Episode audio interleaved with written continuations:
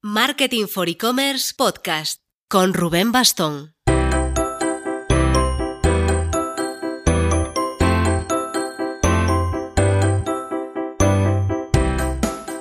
Hola marketers, con este llegamos a la marca de 25 programas con el podcast. Llevamos contando con una mediateca de valor. Ok, aún pequeñita, pero potente sin duda. Muchas gracias sobre todo a vosotros por estar del otro lado que sois al final los que dais sentido a que yo esté aquí como un tonto hablando solo. Arrancamos también septiembre, la última fase del 2019. Espero que hayáis podido descansar algo en agosto, porque ahora ya no habrá descanso hasta Navidad preparación del Black Friday, de la campaña navideña, incluso de la campaña de descuentos posterior, la cuesta de ventazos de octubre, así que en este hilo os voy avisando de que estamos preparando nosotros, Marketing for E-Commerce, un evento muy chulo el miércoles 9 de octubre en Madrid. Se llamará Next Loyalty estará centrado en el reto de la recurrencia en e-commerce. Ya os iremos contando con más detalle y llegado el día dejaré más info en la descripción. Hoy vamos a hablar de social selling, atacándolo desde un ejemplo ideal, el caso de la startup barcelonesa 21 Buttons, red social vertical de moda donde cada usuario sube sus looks etiquetando el producto, de modo que el que lo consume tiene desde la capa de descubrimiento e inspiración hasta la compra directa del producto. Lo vamos a comentar con su responsable de negocio, Cristina Libre. Pero antes... El momento Instant Credit. Cuando uno se enfrenta a financiar una compra, el principal temor es que los intereses sean muy altos, que no salga a cuenta, que vaya a pagar mucho más de lo que contaba. Para evitar ese miedo, Instant Credit enseña durante el proceso de pago un simulador de cuotas donde se ve de forma directa el total que se va a pagar tras la contratación. Esto ayuda a reducir los miedos y al final aumentar la tasa de conversión. Más info en instantcredit.net.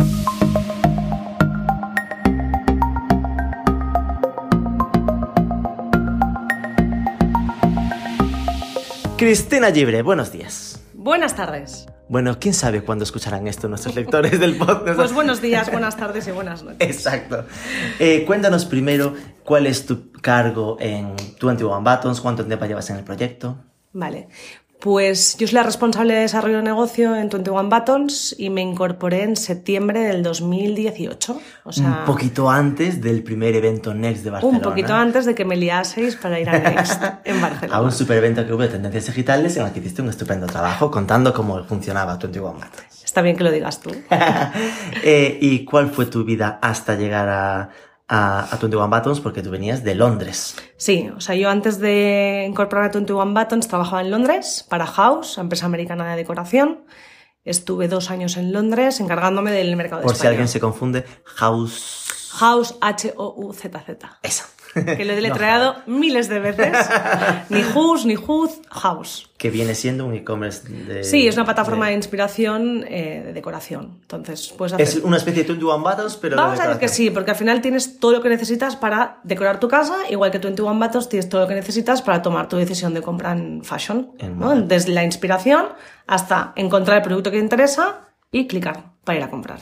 ¿Y cómo llegaste a, a House? Desde tu Barcelona natal? Bueno, yo estaba aquí en Barcelona, yo he trabajado cinco años en Grupalia, Ajá. desde el principio que de se lanzó en 2010 iniciada. y luego pues estuve en Grupalia haciendo pues miles de millones de cosas y después de mi etapa en Grupalia, después una época en Barcelona, pues por casualidades de la vida acabé en Londres. Típico ¿Para mensaje... ir de camarera a aprender inglés? No, un mensaje de LinkedIn de repente, ah, pues vale, pues oh. hablamos oh, y acabas en Londres.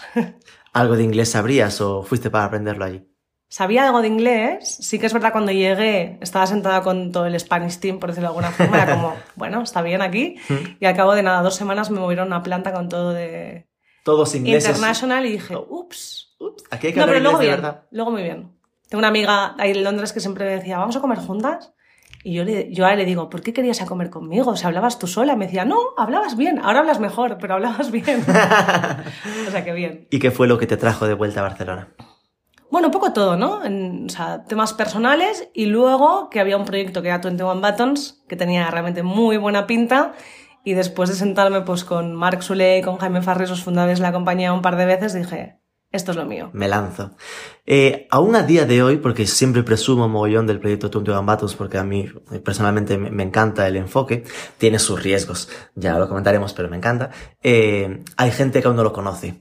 Así que explica brevemente a los ignorantes que pueden escuchar esto y no lo conozcan, cómo funciona 21 Battles. Bueno, 21 Battles es una social Network. Social commerce, vamos a llamarle. Social commerce. Y al final lo tienes, lo que necesitas desde el punto de inspiración hasta la decisión de compra, ¿no? Parte de inspiración, de consideración de producto, hasta que encuentras lo que te interesa y te vas al e-commerce, la marca y lo compras. ¿Qué hacemos nosotros o cuál es el kit de la cuestión? Es que conectas inspiración con ventas en solo un clic, ¿no? Entonces, el, la gran diferencia que nadie más está haciendo lo mismo que nosotros es que tú en una sola foto puedes ver todos los productos que hay etiquetados que lleva el usuario o influencer, porque hay 7.000 influencers usando 21 Buttons. Uh -huh. Puedes ver todos los productos que llevan, saber de qué marca son, cuánto valen y tienes el enlace directo para comprarlo. ¿Vale? Entonces tenemos esa parte de, oye, inspirarte en una comunidad donde puedes seguir influencers y usuarios y encontrar pues, el estilo que más te gusta, el tipo de producto, etcétera, para poder comprarlo. Luego, además, no solo social en ese aspecto, sino que tenemos una parte para descubrir. ¿No? En, el, en el Discover o el Explorar puedes encontrar de todo. Puedes filtrar por marca, por tipo de producto, por precio, por colores. Es como hacer muy accesible la parte de inspiración al usuario, ¿no? Hoy en día te dicen, venga, inspírate en fashion. ¿Qué haces? Te vas aquí, lees un te blog vas a por ahí. A no, pero te- ahora, ahora te vas a leer un blog por aquí, una revista por allá, una influencer que ponga una foto en Instagram donde ves un outfit muy bonito pero no sabes dónde comprarlo. Hmm. Entonces al final la idea es solucionar todo ese problema en un único sitio, ¿no? Y encontrar todo lo que necesitas para decidir qué comprar en fashion en una aplicación que es 21 Buttons. Esto, eh, para mí, es decir, la forma bonita de llamarlo es social commerce. Otros podrían decir que es una plataforma de afiliación. Porque Mm, No, sé que es un nombre más feo. no te preocupes. Eh, plataforma de afiliación en el punto en el que generamos tráfico hacia afuera, hacia los e-commerce, ¿no? Y de que los e-commerce pagan un porcentaje a los influencers cada venta que generan. Hay una diferencia importante que es que nosotros no, hace, no promocionamos contenido de marca. ¿Vale? Tú eres una marca de moda y vienes a 21 Buttons y dices, mira, la semana que viene lanzo una promo con la colección de verano. Promociona mi contenido. No funciona así. No, no, claro, es plena libertad del influencer. Nosotros, o sea, basamos todo en el contenido generado por usuario, que sabemos que tiene siete veces más poder de recomendación que un contenido de una marca. Entonces, lo que hacen es los propios usuarios, que pueden ser influencers o no, hacen de prescriptor de producto. Llamémosle influencers o microinfluencers, ¿no? Es decir, cualquiera desde que tiene cero seguidores entra en 21 Buttons Claro. y puede empezar a, a- a Tú mismo. poner sus botones. Tú podrías Por supuesto, tener yo tu ya lo he perfil, hecho. claro. no podría, lo tengo. Tienes tu perfil, etiquetas tus prendas, los productos, las marcas que tú usas y tus amigos, familiares o gente que le gusta tu estilo te sigue y puede comprar lo mismo que llevas tú. Y tú te has convertido en un influencer en, en la parte en la que estás influenciando sobre usuarios que pueden ser amigos tuyos o no. Y que esto siempre se monetiza cada venta con un porcentaje sobre entre los 4 usuarios y y- 8%. Usuarios cada- influencers que usan 21 Buttons lo que tienen es la posibilidad de monetizar, por decirlo de alguna forma, sus outfits. Exacto. Entonces, esto empezó en España en 2018, 2015, perdón. ¿Correcto? Y empezó a internacionalizarse, si no recuerdo mal, primero en Italia, Exacto. después Francia, Alemania, Reino Unido. Primero España, Italia, UK y Alemania. Ay, vale. Estados Unidos y Francia. Ay, vale. Cabe decir que Francia ha sido un absoluto éxito. Ay, pensé iba a decir, un absoluto fracaso. no, todo lo contrario. O sea, el resto de países fueron muy bien en el lanzamiento, pero Francia realmente está siendo un boom. No me digas. Hemos sido app número uno de descargas en el App Store durante varios días. O sea que, y número uno y número dos. La, el otro día estábamos siendo número dos otra vez. O sea, hay un fenómeno eh, 21 Buttons en Francia Qué guay. espectacular. Entonces, basando en el éxito de Francia, que hubo en Francia, hemos lanzado Bélgica y Austria, Brasil Wow. y Rusia. Y ya vamos a lanzar México y Turquía. Vale, esto entiendo que obedece a la última ronda de inversión que. que Bueno, esto obedece a que, el- a que realmente vemos el éxito ¿no? la plataforma en los diferentes mercados. Hmm. Sabemos la acogida que tiene, el cómo los usuarios lo, lo usan, lo consumen, entonces el por qué no. Nosotros, de hecho, tenemos algún vídeo en, en el YouTube de Marketing for E-Commerce explicando cómo funcionaba. Y claro, much- eh, hay varios comentarios de gente de LATAM preguntando, no lo tengo accesible, ¿para cuándo en mi país? Y todo ese rollo. Sí. Claro, nunca sabíamos cuándo iba a estar. Sí. Pero, pero que ya se notaba esa demanda. Es decir, Sí. que al final, claro, ven, ven ese contenido, ven, ven que pinta interesante, es como, qué raro. Claro, no somos conscientes de la extrañeza que genera que una aplicación no esté eh, universalmente disponible, ¿no? Que eso a Correcto. veces la gente se sorprende. Sí. Es decir, que ahora mismo en LATAM el primero será en Brasil, bueno, ya es Brasil, y el siguiente El será México, será en breve. Sí. ¿Vale? Al final Eh, son dos países por tamaño ¿no? de población y por penetración digital y interés por la moda, pues tenían sentido. que a nivel de datos globales, en cuantos... Es decir, hablabas de 7.000 influencers. Mira, esto cambia cada semana casi. Y cada semana hay que actualizar el PowerPoint que usamos para las marcas, porque vas a una reunión y tenías un PowerPoint que decía 9 millones, ahora ya son 11 millones de descargas y eso va evolucionando. Entonces, actualmente, 11 millones de descargas a nivel global, Global. tenemos más de 7.000 influencers, em, trabajamos con más de 700 marcas en colaboración, correcto, más de 20.000 fotos subidas cada día, que se dice rápido, pero son 20.000 cada día, los usuarios suben sus outfits y etiquetadas creo que son casi más de 40.000 productos al día. Es decir, una media de dos productos etiquetados por foto. Correcto. Sí. Y lo de los 700 e-commerce genera siempre, a mí por lo menos, que voy siempre al detalle concreto, eh, si se me ocurre a mí etiquetar a un e-commerce que no está en esos 700, Puedes. Eh, sigo beneficiándome de un porcentaje. Cuando lo etiquetas automáticamente, ¿lo llamáis para negociar o cómo va? No, al final lo que tenemos es. Tienes una lista de lo más etiquetado, ¿no? De los productos que más etiquetan. O sea, tenemos. el- la cantidad de información que tiene 21 Buttons es espectacular. Tienes qué productos etiqueta más, qué marcas, qué influencers son las que más etiquetan, las que mejor engagement tienen, e incluso qué porcentaje ¿no? de conversiones están generando cada una de ellas, ¿no? Que es una cosa que no hay ninguna. O sea, ahora, actualmente en las redes sociales tú puedes hacer acciones en otras plataformas donde el engagement rate son los comentarios y los likes. Pero oye, ¿qué pasa con el tráfico, no? ¿Cómo generas tráfico y cómo mides eso? Aquí hay- Entonces, para tenéis- nos- vosotros tenéis el tráfico, entiendo que también tenéis el dato de ventas. Claro. Entonces nosotros al final, para, Sois el Amazon de las redes sociales. para nosotros, o sea, más allá de que evidentemente es una plataforma social, los likes, los comments, eso es, es importante, ¿no? Porque la comunidad interactúa, pero también es muy importante el cuán- qué interés muestra el usuario por el producto, ¿no? Por la marca, quiere ver el detalle del producto y qué cantidad de tráfico estamos generando a las webs y las marcas. Luego la marca, una vez le llega el tráfico, es responsabilidad suya, por decir de alguna forma, entrecomillado, ¿no? De convertir esa venta. Ya. Entonces tampoco podemos hacer milagros en todos los e-commerce, pero sí que somos una fuente de tráfico importante y también en, en mucha medida con algunas de las marcas somos un canal nuevo donde darse a conocer. Hay marcas que quizás son muy conocidas en, en un mercado, es decir, España, pero igual te vas luego a Alemania y la marca no es tan conocida, ¿no? Entonces, oye, ¿por qué no replicar modelos también en otros mercados o ayudar a las marcas a crecer en otros mercados a través de 21 Buttons? Eh, datos así de curiosidad.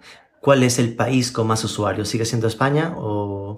Bueno, por antigüedad, evidentemente, España es el que tiene más descargas. ¿Y después de España? Mm, Francia ha superado a Italia. O sea, es que Francia está teniendo un recorrido que, que ojalá los países nuevos, que estoy segura, vayan en esa línea. Pero, Pero no, no tienes el dato así concreto. aún no lo tenemos. Y claro, hablabas de 11 millones de descargas. Usuarios activos, que no es lo mismo que descargas. Mejor no entrar ahí. No... No, no es un tema de no entrar ahí, ¿eh? O sea, podríamos ver el dato exacto, ahora no lo tengo, ¿eh? Pero bueno, al final es usuario que, que viene de forma recurrente y también además de activo es que participe, ¿no? Claro. Y que suba contenido, que etiquete producto, etcétera. La métrica ya no es solo el usuario, la tenéis más en cuáles son los influencers los que están ahí. ya no es tanto el usuario que solo viene... Hay tipos de usuarios, ¿no? Hay el usuario más joven, vamos a llamarle, ¿no? Que sí que son muy activos y generan mucho contenido. Luego tenemos un usuario más mayor, tipo yo, ¿no? Si tú que- eres lo más mayor. No, pero, pero es un usuario que, que entramos a buscar inspiración. Quizás somos menos activos en cuanto a sí, que es lo compartir. mismo de... Somos más de ver vídeos en YouTube que de subirlos. Eh, correcto, exacto. Entonces, hay gente que es más content creator y gente que somos más que consumimos el contenido. Porque cuando hablas de 7.000 influencers, ¿a qué le llamáis influencer? ¿Cuál es el corte? O sea, trabajamos con todo tipo de perfiles, desde los super tops que puede conocer La Paula mundo, Echeverría. y hasta las, los más pequeños. Consideramos influencers lo que tenga pues más de 10.000, 15.000 seguidores en, en Instagram, que es como el parámetro que todo el mundo entiende, ¿no? Porque esto, para que alguien se haga una idea, es decir, al final supone que Paula Echeverría por poner un ejemplo que me viene a la cabeza, es decir, igual tiene ahora mismo más de un millón y pico de seguidores en 21 Buttons. Vamos a poner otro ejemplo, yo que sé, cualquiera de las Paula Gonu, ¿no? Hay muchas de ellas que tienen incluso más seguidores En 21 Buttons que en en 21 Instagram. Buttons que en Y que para ellas al final en Instagram solo podrían monetizarlo si viene alguien y les paga por una foto, por una campaña, por lo que sea. Y en cambio en 21 Buttons ellas son independientes. Ellas mismas pueden monetizar su trabajo simplemente a través de ese pinear, de ese etiquetar Correcto. sus productos y conseguir las ventas a través de su propia comunidad. Correcto. Y- Luego hay una parte importante que estamos trabajando, ¿no? Que al final tenemos mucha información nosotros, ¿no? Y estamos identificando perfiles nuevos que tienen mucho potencial, lo que le llamamos new faces. Ajá. ¿no? Son esos perfiles que igual tienen 5.000, 6.000 seguidores ¿no? en, en redes sociales que no son conocidos, pero que les vemos mucho potencial. Entonces tenemos un programa donde trabajamos con ellos para, oye, identificar si realmente tienen potencial a largo plazo o si, oye, pues nada, sencillamente son... Porque cuando hablas de trabajar con ellos, es que los contactáis, hacéis un trabajo con ellos, claro. de, como de formación, igual que YouTube Partners, ¿no? Que queda con ellos y casi intenta decirles, mira, vete por este camino para triunfar. Sí, también somos un, o sea, generamos negocio para ellos. O sea, trabajamos para muchas marcas del sector de moda que nos contactan diciendo, oye, tienes una base de datos de 7.000 influencers, ayúdanos en nuestro influence marketing, ¿no? Nuestras sería un... de influencers. Oye, influencers interesantes, que sepáis que aquí tengo una marca interesada en empujar este producto. Tú siempre eres libre de escoger lo que quieras, pero que como que le dais bueno, recomendaciones. ¿no? nosotros tenemos la información, ¿no? Entonces, cuando hablas con una marca es entender qué necesitan, cuáles son sus objetivos, qué target quieren llegar. Entonces, de ese portfolio de influencers que tenemos o ese network, podemos activar una serie de perfiles que pues encajan con esa estrategia, ¿no? Porque al final no todo vale. Claro. ¿no? Depende de tu objetivo. Y es un poco el. Ahora oímos mucho hablar de la burbuja de los influencers. ¿Hay una burbuja o no hay una burbuja? A ver, el, el sector, como todos los sectores, se regula por sí mismo, ¿vale? Entonces no es que haya una burbuja, es que cada influencer tiene, vamos a decir, como un propósito, ¿no? O una forma de trabajar. Las influencers son muy, muy grandes, seguro te van a dar una exposición muy, muy alta y te van a dar mucho brand awareness, ¿no? Por decirlo de alguna forma, para las marcas. Oye, si ese no es tu objetivo, ¿por qué te vas a buscar a las super, Vete a una más pequeña. super top? Oye, ¿por qué no vamos a buscar, que es lo que hacemos nosotros, y un poco tarea también de explicarlo, ¿no? Oye, hay micro-influencers o raising o mid-influencers que tienen un poder de recomendación muy alto. ¿Pero por qué? Porque sus seguidores se sienten más afines a su estilo, a lo que compran, a su poder adquisitivo, que no si te fijas unas super top influencers. Entonces, cada una te va a conseguir un objetivo diferente. Entonces, no es el gran boom, es, oye, si tú quieres ventas, igual no te tienes que ir a buscar a la super top. Igual sí, ¿eh? hay algunas que son muy top que generan también Exacto, conversión. las top, que au- aunque sean caras y generan awareness, también te generan que te quedes sin bolsos en la tienda. Pero al final lo importante es que, y creo que es deber ¿no? de la, la gente que trabaja en esos sectores, oye, seamos conscientes de que tú estás haciendo un trabajo que te va a aportar valor, ¿no? Ya, claro. Entonces, si tú consigues que la, si has conseguido que esa audiencia tenga engagement con ellas, que confíe en ellas, que crean sus recomendaciones, es fantástico. Entremos en la parte de las amenazas. Amenazas. las que te voy a hacer yo. Ya me has amenazado con este podcast, ¿eh? Por eso, esa es la primera. que esto yo no lo sabía. Eh, el modelo es tan guay que está generando copias. No estoy hablando de Instagram Shopping por ahora, que hablaremos, sino Vale. que están saliendo proyectos de, in- de influencer marketing, ¿no? De plataformas eh, modo app, de gente que sube sus vídeos eh, haciendo vídeos de un producto como una especie de, de, mira, os enseño esta grabadora, esta grabadora es estupenda, no sé qué, no sé cuánto, como de recomendación, eh, dando como diferencial el formato vídeo, pero siendo muy mainstream. Y ah, ya conozco como tres, no recuerdo los nombres. Ala, lamentablemente. dime los nombres. Dios. Si hablamos en concreto. No, no me acuerdo, no me acuerdo. Eh, tendría que buscarlo. Igual que tú no sabes el dato de usuarios activos, a mí no no me viene a la cabeza. Pero, eh, pero bueno, que están apareciendo formatos parecidos. Y ahí apuntaría como diferencial que todos intentan aparecer con el vídeo. Hmm. ¿Os habéis planteado en 21 Buttons no solo eh, tener el formato foto, sino de algún modo ir metiendo el vídeo? Vamos a decir que sí, nos lo hemos planteado. Sí, hemos reflexionado sobre ello. Hemos reflexionado sobre ello. A ver, hay muchos formatos. Yo creo que toda la diversidad de contenido va a ayudar a que el usuario se inspire. Puede ser en formato foto, puede ser en formato vídeo, puede ser en formato live stream, puede ser contenido. Entonces hay un montón de, como de canales que puedes activar que pueden ayudar a que el usuario se inspire. El vídeo es uno de ellos, sí. ¿Y está en vuestro roadmap implementarlo? Está. está. Digo porque entiendo que tiene cierta complejidad técnica, sin ninguna duda, cómo mantener lo de los mm, pineados o los botones en el formato vídeo, que igual es un... ok, bueno, tenemos un maravilloso no. equipo de producto. ¡Que se le ocurren! No, que, que hacen un trabajo excepcional y que, que cuando estemos ahí lo van a hacer y lo van a hacer bien. Muy bien, O sea, porque no- podría eso ser no va a ser un problema. Que se, que se pongan los botones en la foto, pero al lado tengas el vídeo como... Oye, te, voy a- te vamos a invitar a la oficina, si Que, estás por con favor, él. yo, yo os inspiro todo lo que haga falta. Hacer no sé cómo serio. O sea, el vídeo es, es un- una tipología de contenido que, que tiene que funcionar y que funciona en otros canales. Sabemos como en YouTube hay un montón de influencers haciendo YouTube hauls que funcionan. Hmm. Por lo tanto, sí que es un tipo de contenido que, que nos planteamos tener.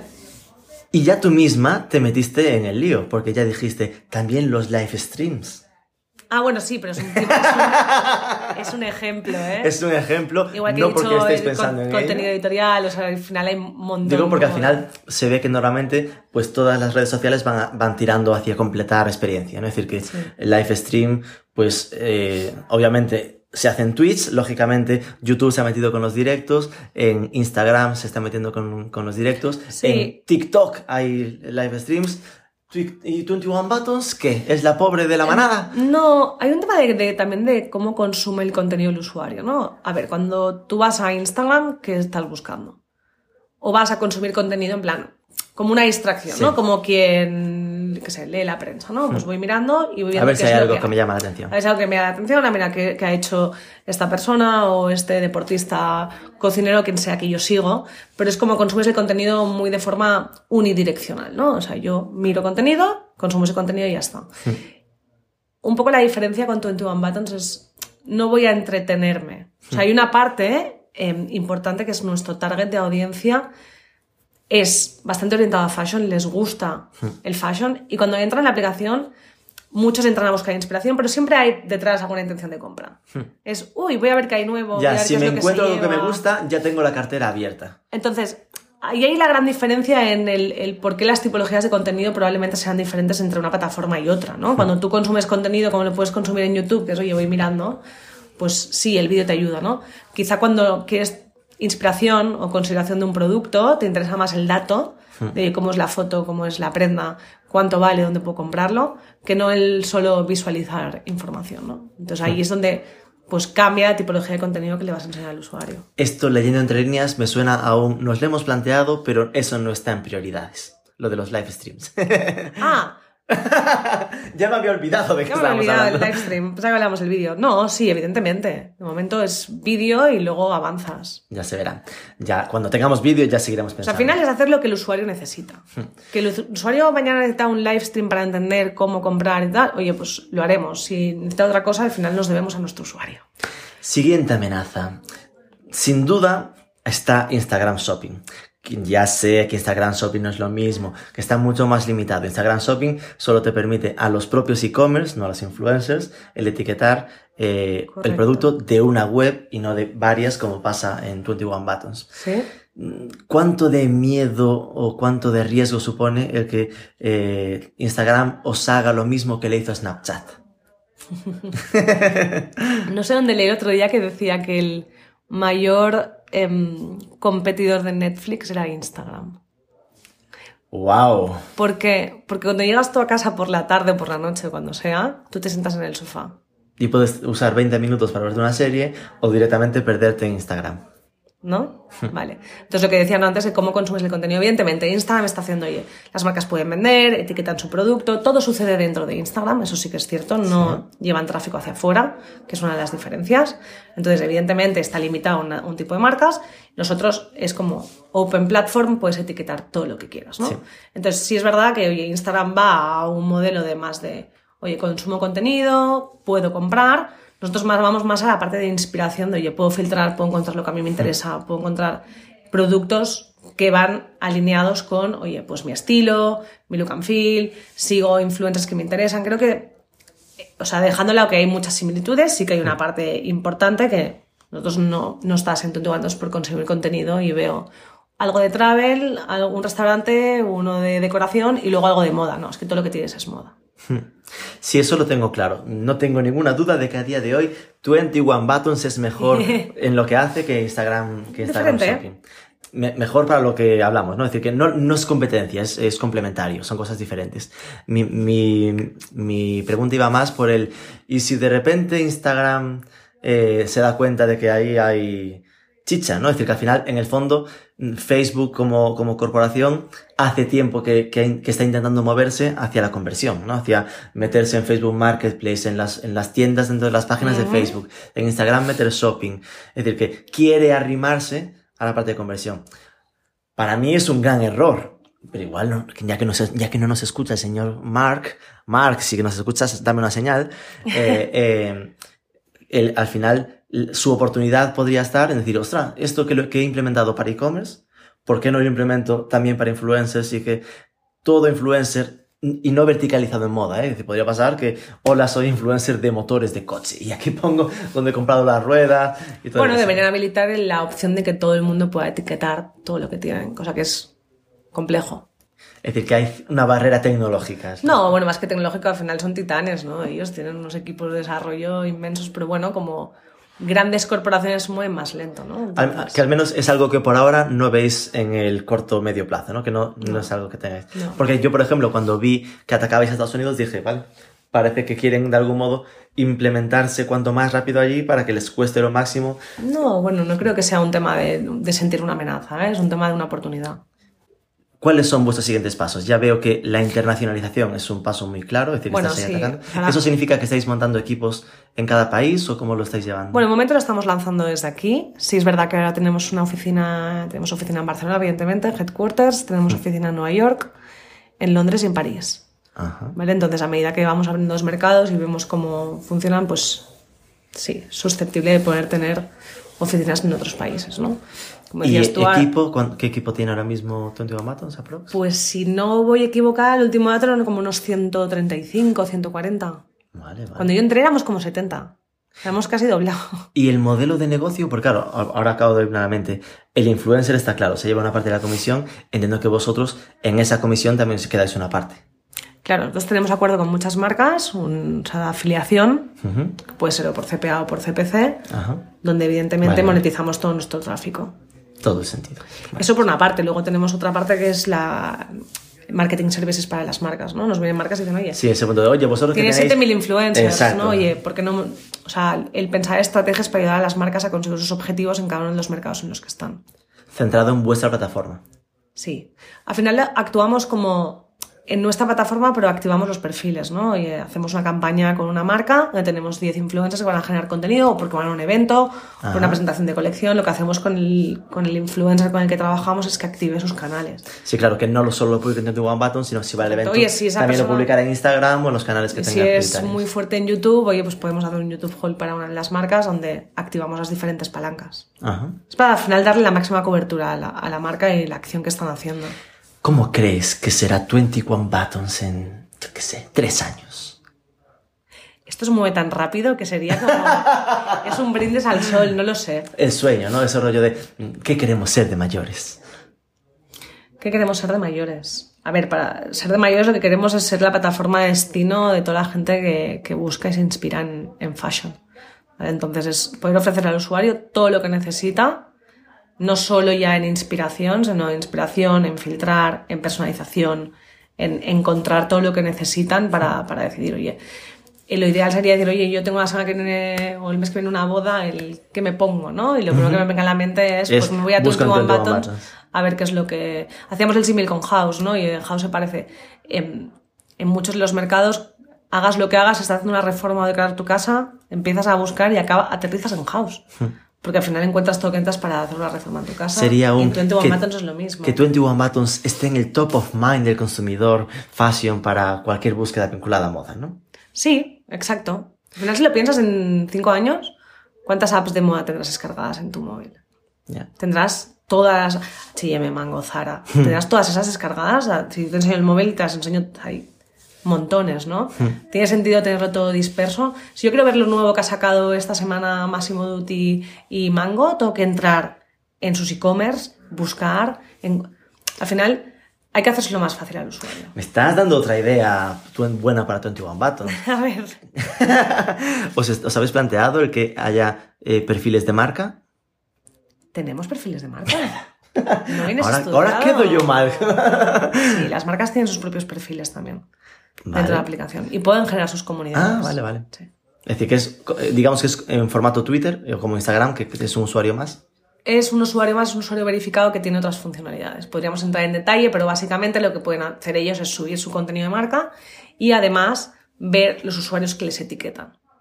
Información muy relevante para las marcas porque Claro. pueden ver qué les está etiquetando. Es decir, pueden ver cuáles son los productos más etiquetados, los que más interés generan. Identificar aquellos perfiles que etiquetan su producto, etc. Al final ya se están autosegmentando sus posibles embajadores de marca, que son los que los etiquetan y están, este ha compartido cuatro veces mi producto este mes.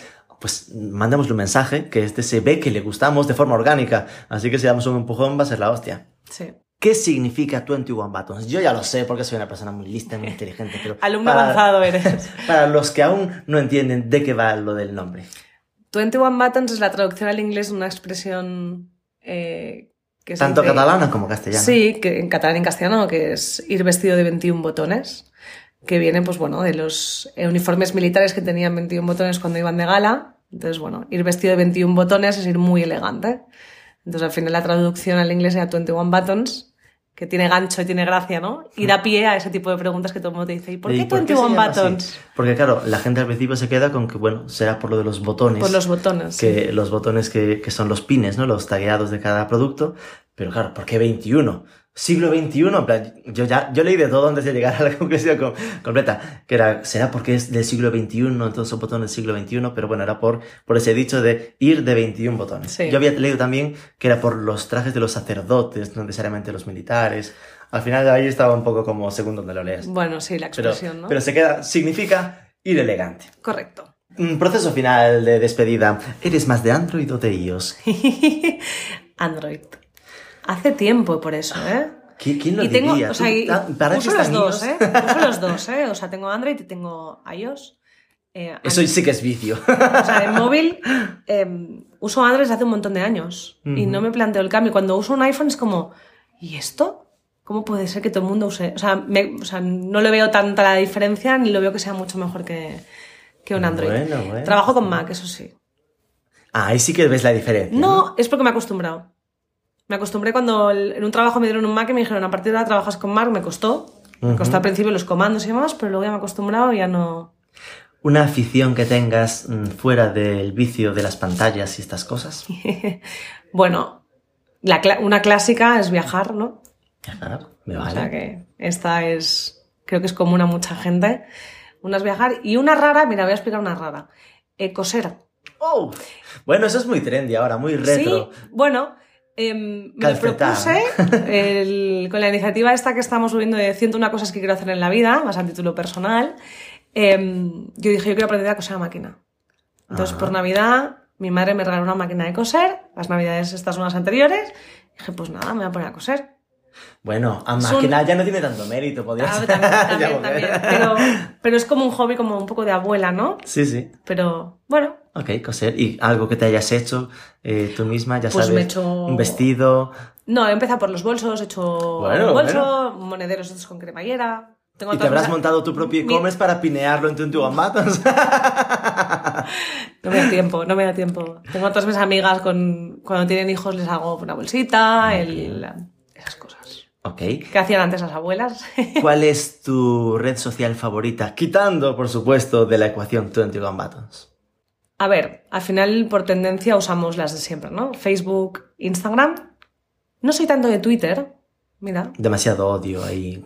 Mm, No, no sé, nunca he llegado a engancharme a Twitter. Sí que lo uso para algunas cosas, pero no me he llegado nunca a enganchar. Pero si hay que escoger entre Facebook e Instagram, No, hombre, ahora Instagram seguramente. Es decir, la Sigo, usas mi, más. mi feed está lleno de, de cosas de viajes, Vale. cocina. Viajes, costura. Costura no, mira, concretamente costura no. Cuando tengo Ok. que mirar costura me voy a Pinterest. Ajá, ok. Sí. Y eh, un e-commerce que, que, mm, tu favorito, el que donde hayas comprado de último, y nos vale Amazon, porque mucha gente se siente como culpable de... "Ah, ¿Cómo no? Compro en Amazon constantemente. Eres Amazon Prime, Soy te Amazon ves hasta las Prime, series de Prime. Todo, incluso. todo. Yo soy. Amazon. Eh, Amazon. Compré en Amazon el otro día una guía, una Lonely Planet. Colecciono las Lonely Planets. Una guía turística y un libro de costura, me Colecciono las Lonely Planets de todos los sitios donde he estado. ¡Wow! Entonces, Y- ahora- Pero te las lees antes, por lo menos. Sí, claro. Las compro antes de ir al sitio. Te- te formas. Las tengo en casa ahí todas guardadas una tras la otra. Y la última que compré fue una Lonely Planet. Y si te preguntase por alguien a quien atracar para entrevistar en este podcast, Pues mira, se lo dije ayer, de hecho. Le dije que sepas que mañana me van a hacer una entrevista que no era un podcast ayer. Me he enterado que era un, post- un podcast hace, Me han mentido, me hace han 10 engañado. minutos. Em, Jordi Altimira.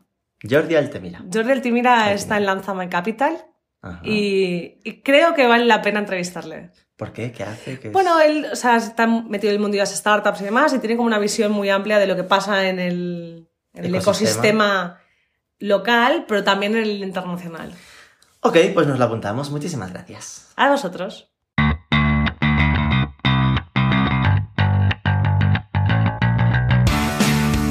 Más de 11 millones de descargas, 7.000 influencers, más de 20.000 fotos al día.